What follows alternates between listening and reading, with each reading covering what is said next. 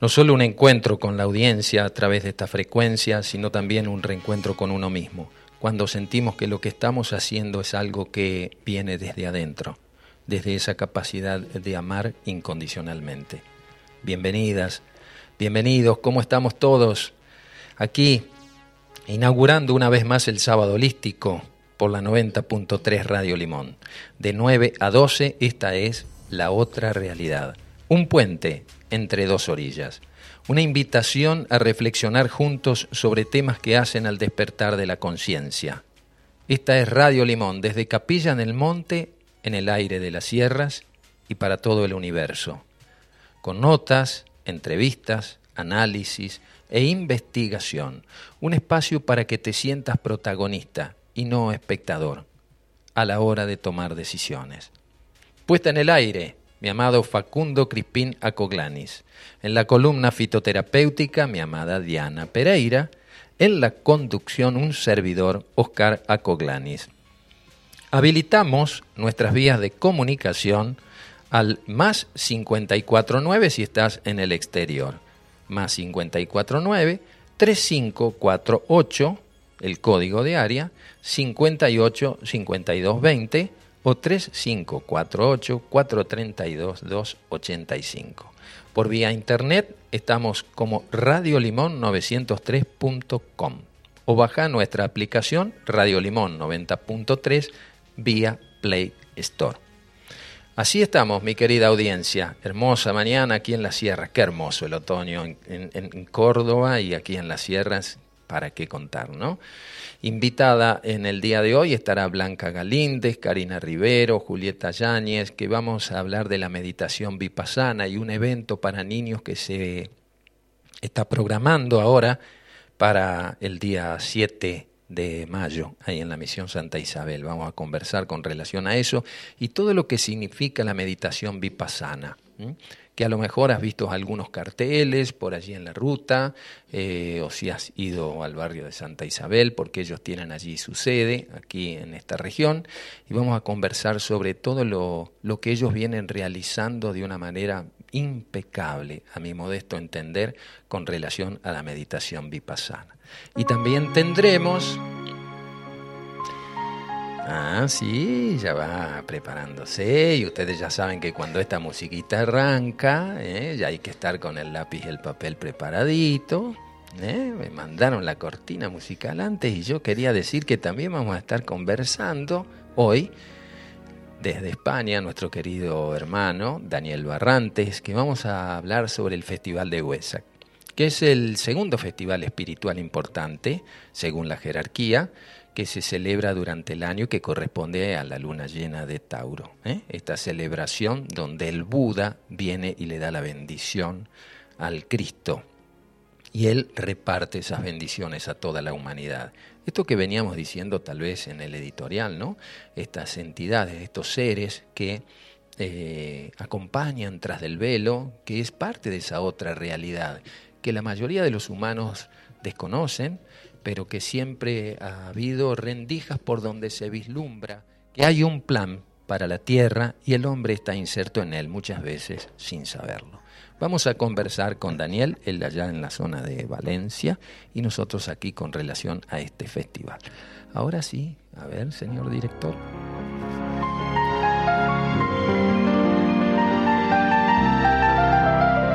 ...90.3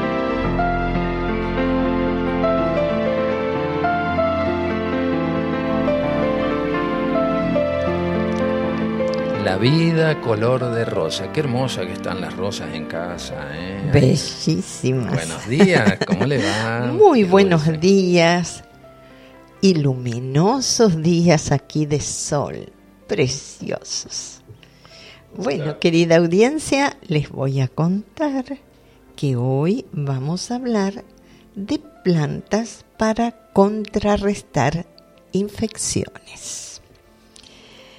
En cualquier momento de nuestra vida, las plantas medicinales pueden producir una mejoría en quienes padecen enfermedades infecciosas. Vamos a hablar de la fitoterapia en enfermedades que afectan no solo a un aparato o sistema del organismo, sino a todo en su conjunto. A las plantas medicinales que contribuyen a la curación de enfermedades infecciosas lo hacen por medio de tres mecanismos. A ver. Acción antibiótica, acción depurativa y acción inmunoestimulante. Anotaste, repetimos. A ver, repetimos. Es que ahora vamos a hablar de cada una de ellas. Sí, adelante. Bien.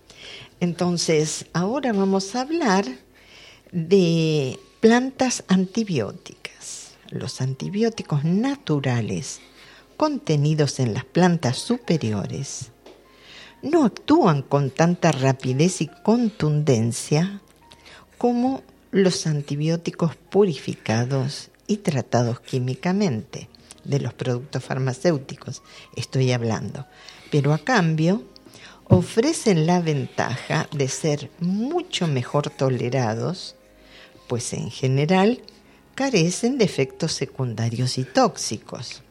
Además, no anulan ni deprimen las defensas naturales del organismo, como lo hacen a menudo los antibióticos farmacológicos. Las plantas también contienen sustancias antisépticas que actúan sobre la superficie de la piel o de las mucosas. Vamos ahora a hablar de la acción depurativa. Las plantas facilitan la eliminación a través del riñón, de la piel y del hígado de las toxinas que contienen o que producen nuestro organismo y mucho más en caso de enfermedades infecciosas. Ahora vamos a la acción inmunoestimulante. Existen plantas capaces de estimular el sistema inmunitario responsable de la producción de defensas contra las infecciones. Eh, estas defensas son de dos tipos. Celulares, por ejemplo, leucocitos o glóbulos blancos, y los humorales, los anticuerpos. Ambas aumentan con el remedios de la fitoterapia. En la lucha contra las infecciones, las plantas actúan ante todo sobre el terreno del organismo, poniéndolo en las mejores condiciones. ¿Para qué? Para hacer frente por sí mismo a los gérmenes. No hay que olvidar que el mejor antibiótico fracasará si no actúan de forma efectiva los mecanismos de defensa del propio organismo. Ahora vamos a hablar de las plantas sudoríficas. Estimulan la producción del sudor y este tiene una composición similar a la de la orina, aunque menos concentrado. Las plantas sudoríficas tienen un notable efecto depurativo de la sangre y también son antitóxicas. Se recomiendan en los siguientes casos. Por supuesto, enfermedades, infecciones, puede ser con fiebre y también este, una sobrecarga de alimentación excesiva, artritismo, provocado por exceso de ácido úrico e intoxicaciones crónicas. Entre las plantas sudoríficas tenemos tilo, salsifí, ciprés, doradilla, eucaliptus, amapola, pulmonaria, gordolobo, violeta, jengibre, laurel, abedul, entre otras. Pero vamos a desarrollar algunas porque otras ya la hemos trabajado en otros sábados. Hoy vamos a hablar del salsifí, que es una planta depurativa de la sangre y aperitiva. La raíz del salsifí ya se consumía en Grecia. Aparece en los frescos encontrados en Pompeya, lo cual indica que también formaba parte de la dieta romana. Durante la Edad Media fue cultivado y consumido, aunque cayó en desuso en la era industrial. Ahora vuelve a apreciarse como alimento y como remedio natural. El hábitat de esta plantita, praderas húmedas, bordes de caminos de toda Europa, naturalizado en regiones templadas y frías de América. Vamos a las propiedades. Adelante. Bien, la raíz del salsifí es de un sabor dulzón y algo mucilaginoso. Contiene diversos glucósidos y también pequeñas cantidades de lípidos, o sea, grasas. Es un buen aperitivo, además de diurético, sudorífico y depurativo. Su uso conviene especialmente a los que padecen arteriosclerosis, reumatismo, gota, hipertensión arterial.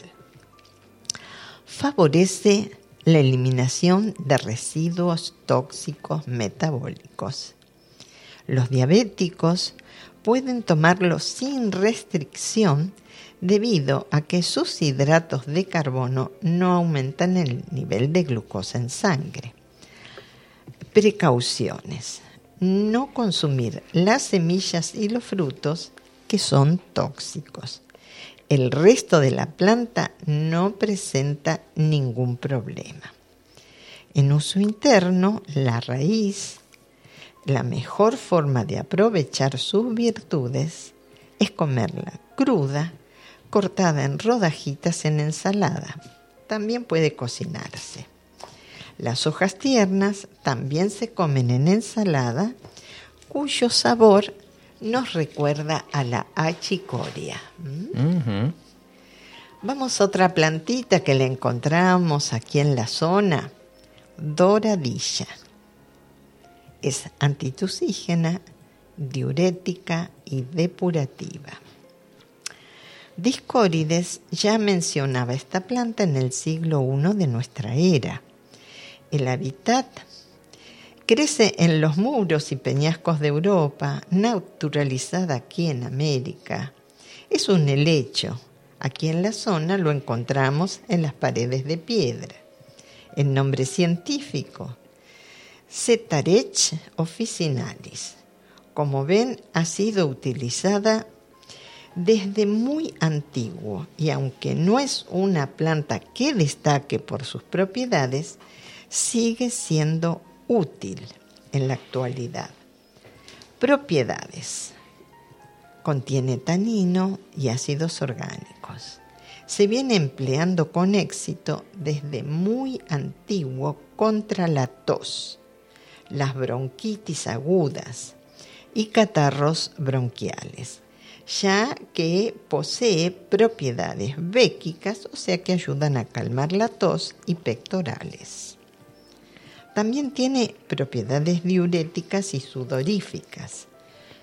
Proporciona una acción antiinflamatoria sobre las vías urinarias, por lo que resulta útil en caso de cistitis y cólico renal. ¿Cómo la usamos? Bueno, hacemos una decocción con 30 gramos de hojas por litro de agua. Se deja hervir durante 15 minutos y se pueden tomar hasta 5 tazas diarias. En caso de afecciones broncopulmonares, se administra caliente y endulzada con miel. Gordolobo es otra de las plantas que responden a esta patología. Acá la encontramos. son esas varitas altas que van abriendo flores amarillas. Muy bonita. Es una planta bienal de la familia de las escrofularias. de tallo erguido que llega a alcanzar en algunos casos hasta un metro y medio de altura. Acá hacen una pregunta, la audiencia dice, buen día, me interesa saber similitudes en el uso de gordo lobo y pulmonaria. Bueno, yo quiero aclarar que la pulmonaria que estoy hablando, cuyo nombre científico en este momento no recuerdo, no es la pulmonaria de acá. Hay que comprarla en grandes dietéticas. Y el gordolobo ahora lo vamos a desarrollar todo. Ya les voy a explicar. Muy bien. Justamente estoy hablando del gordolobo. Bueno, llegó la pregunta Sí, qué bueno. Entonces sus hojas grandes y afelpadas y las flores de color amarillo este, nacen en formas de gruesas espigas. Las partes que utilizamos de la planta, flores y hojas. El nombre científico es Verbascum tapsus. Eh, es una planta sudorífica y suaviza los bronquios y todos los tejidos. Las virtudes pectorales del gordo lobo ya eran conocidas en la Grecia por Hipócrates y Discórides, o sea que tiene un reconocimiento de muchos años, ¿no? Y los padres de la fitoterapia. Exacto, y desde entonces se viene utilizando con mucho éxito en fitoterapia. Sus hojas se han utilizado como apósitos para las heridas y su aterciopelado suave les ha merecido el calificativo de papel higiénico silvestre. Sí, vamos a las propiedades. aparte de eso. Aparte de todo eso, sí. las flores sobre todo y en menor cantidad las hojas contienen mucílagos a los que se le deben su acción emoliente, suavizante de los tejidos, saponinas y flavonoides de efecto antiinflamatorio, antitusígeno y antiespasmódico. Contiene además glucósidos y pigmentos. Es una planta em, sudorífica. Su uso está indicado en los siguientes casos. Irritaciones de las mucosas respiratorias como faringitis, laringitis, catarros bronquiales y asma, por su acción antiespasmódica. Alivia la tos y facilita la expectoración, aplicado externamente. Es útil en forúnculos, quemaduras, sabañones y hemorroides. Se puede aplicar tanto en compresas, en unos preparados con una decocción de hojas y flores, como también en cataplasmas. Buen día, nos dicen por aquí, Diana, Oscar, feliz escuchándolos como todos los sábados desde Casilda. Saludos y un abrazo a la distancia, el Pupi Alcides. Muy bien, oh, Pupi. Qué ¿eh? lindo, Pupi. Y a todos los grupos pomeleros de allá de Casilda. Sí, tenemos embajadores aquí ahora en la misión, ahí, escuchando también. Muy buenos días, tribu limonera, paz, luz y amor, vibremos alto, abrazos de alma a alma, gracias a todos los que nos brindan, María Yapsi desde Cosquín. Mari, abrazo grande, querida Mari. Buen día, Radio Limón, hermandad en gracia divina y compasiva. Gracias por estas palabras en verdad y manifiesta metanoia. Bendecido día y vida en abundancia. Gracias, Tere, desde Verónica. ¿Eh? y me manda una rosa ahí de, su jardín, hermosa, ¿eh? hermosa. Bueno, vamos a retomar. Estábamos hablando del gordolobo, que externamente se puede aplicar tanto en compresas, empapadas en una decocción de hojas y flores, como en cataplasmas. ¿Recuerdan la diferencia entre compresas y cataplasmas? Repetila. La voy a explicar. Compresas es hacer un hervor Em, si es una planta un poquito dura, hay que hacer decocción o infusión. Si es una planta que eh, se usan las flores, que son más delicadas y no requieren hervir. Entonces, eso es, eh, estamos hablando de un aplicado en decocción de hojas y flores como cataplasmas.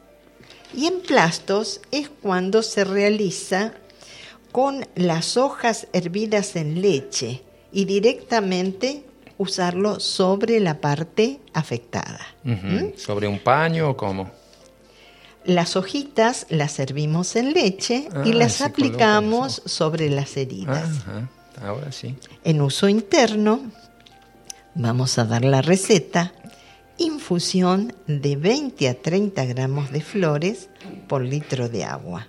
Se pueden tomar 3 o 4 tazas diarias después de haberlas pasado por un filtrado muy cuidadoso con un lienzo. ¿Por qué? Porque eh, esto va a determinar que el fin de, del lienzo es eliminar los pelillos que contiene la planta. Entonces tiene que estar muy bien filtrada. Y el extracto seco, la dosis habitual es de 0,5 a 1 gramo tres veces al día. En uso externo, compresas empapadas en la infusión de las hojas y flores. Pero lo vamos a hacer más recargado, de 60 a 80 gramos por litro de agua. Se aplican sobre la piel afectada, maduran los abscesos y también es útil para sabañones. Ahora que viene el frío, las personas que tienen dificultad en la circulación, pueden este, venirles sabañones. Y bueno, y las cataplasmas también, en este caso, las hojas servidas con leche que se aplican directamente, directamente, ¿eh? las hojitas servidas con leche sobre la zona afectada. Vamos a otra plantita muy conocida y generalizada a nivel mundial, el jengibre. Es sudorífico y ayuda a hacer la digestión. Confucio hace 2500 años ya trataba del jengibre en sus escritos. Los mercaderes lo llevaron desde Oriente hasta las costas del Mediterráneo y en Roma, que era una especie muy esperada y apreciada después de la pimienta. Discórides en el siglo I lo conocía y lo recomendaba a las personas con estómago eh, debilitado o esas personas que hacen digestiones muy pesadas. Durante la Edad Media se estuvo exportando a Europa que era muy esperado pero no llegó a ser cultivado en el continente, sino hasta principios del siglo XVI. El español Francisco Mendoza tuvo la feliz idea de llevar también varias raíces de jengibre al Nuevo Mundo y su cultivo se propagó rápidamente por las Antillas, México y Perú. El rizoma contiene un aceite esencial con diversos derivados terpénicos responsables de su acción digestiva y carminativa. Es sudorífico y en la India también se le atribuyen efectos afrodisíacos. Buenos días, gracias por siempre regalarnos tanta amorosa sabiduría desde diferentes lugares. Dice, bendiciones hermanos Teti desde Villa Carlos Paz. Teti, abrazo grande a Carlos Paz. Escuchándonos también Silvia y Armando desde la República de Santa Isabel. Besos, besos a ustedes, hermoso mensaje para empezar, dice este día, con relación a la editorial de hoy. Gracias, soy Cristina desde Lanús, Buenos Aires, con un día de sol maravilloso, dice hermoso. Gracias, gracias por estar allí del otro lado, acompañándonos y viviendo, viviendo el programa. ¿eh? Hay que vivirlo. Buen día, Tere Ferradas, bendecido día. No puedo, dice, ah. escuchar en directo. Bueno, ya llegará la grabación. Mirta Pell desde Totoras, bendecido día. Dice, escuchando con atención a Diana, siempre generosa, compartiendo saberes. Buen día, aquí desayunando con ustedes en este hermoso día ventoso. Abrazo grande, buena vida.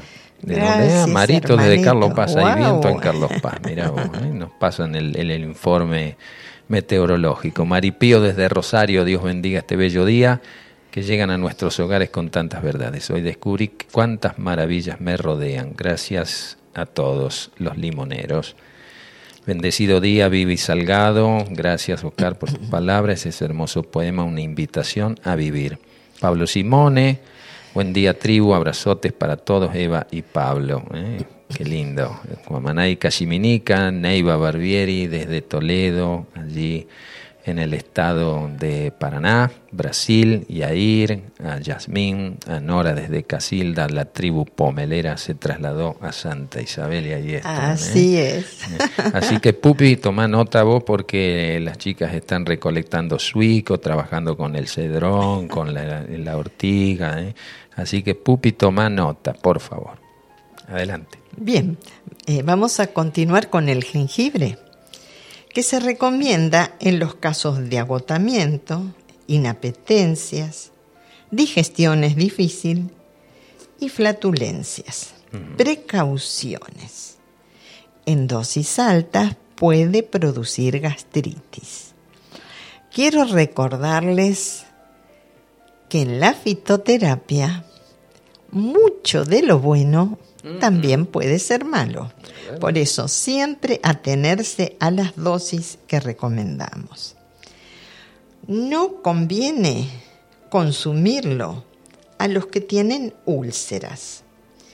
Desaconsejamos el uso de la tintura alcohólica de jengibre por ser irritante para el estómago y en uso interno como condimento en pequeñas cantidades para platos crudos o cocidos.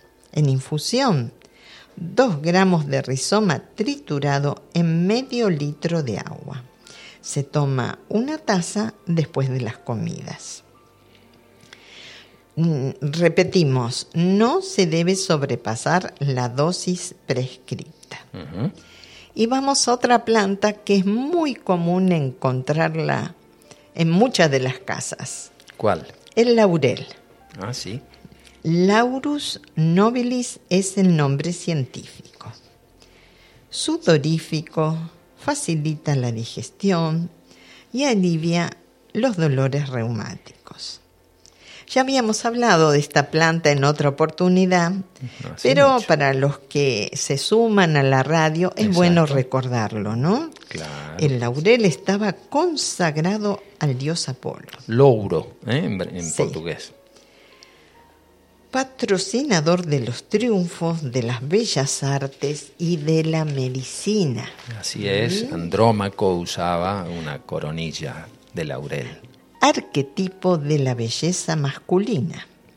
Los emperadores romanos, los atletas y los guerreros vencedores eran coronados con una guirnalda de laurel que se suponía los iba a proteger de los rayos y de otras fuerzas malignas. Bueno, esto es un acontecimiento del pasado, pero es bueno Contribuye, de, de allí venimos. Las hojas del laurel son ricas en un aceite volátil, compuesto en un 45% de cineol. El principio activo responsable de los efectos medicinales del laurel.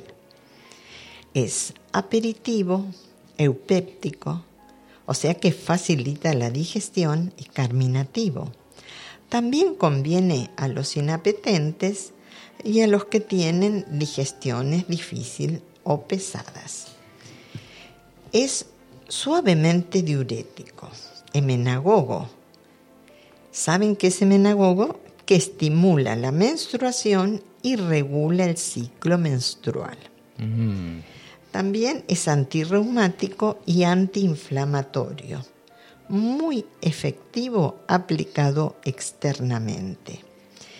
El aceite de laurel o el bálsamo eh, es antirreumático y se prepara con las hojas y después lo utilizamos en fricciones para aliviar tortícolis, lumbalgia ciática, torceduras de tobillos y otros dolores osteomusculares, o sea, dolores de hueso y músculo.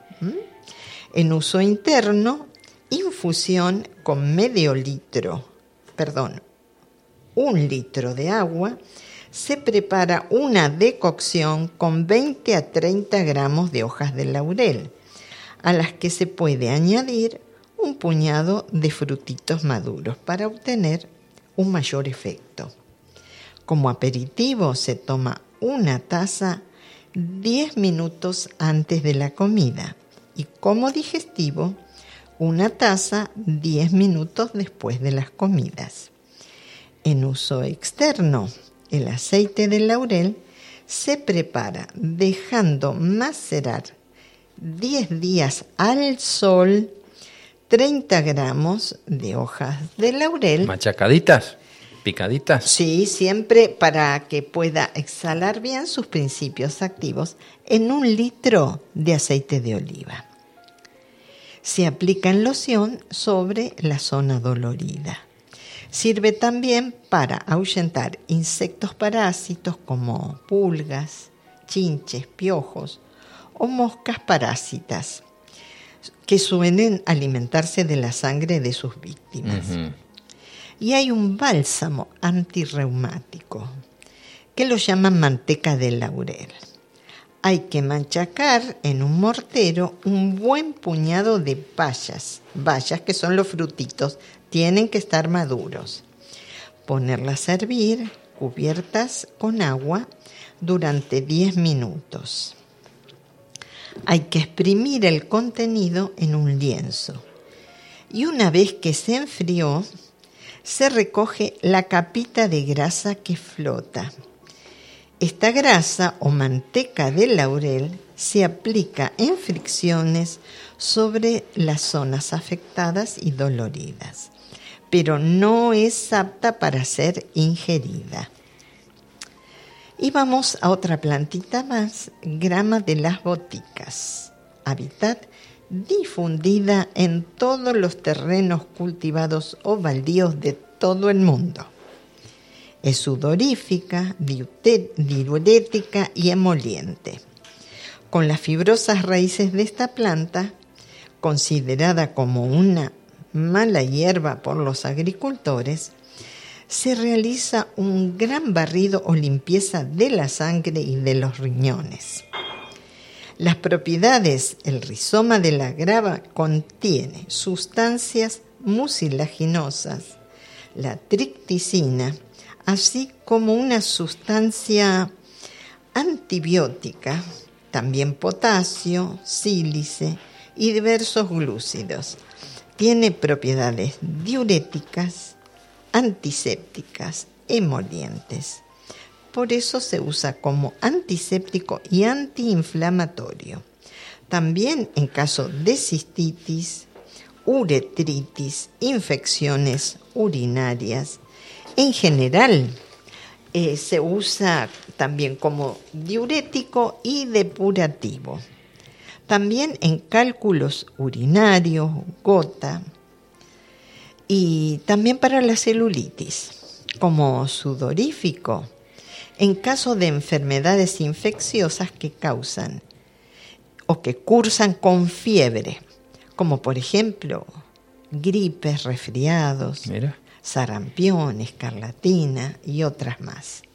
Vamos a dar la receta decocción de 30 a 50 gramos de rizoma seco, muy bien triturado por litro de agua. Hervir durante 10 minutos y se toman de 2 a 4 tazas diarias. Bien, hasta aquí llegamos. Me despido con todo amor. Hasta el próximo sábado. Muy bien.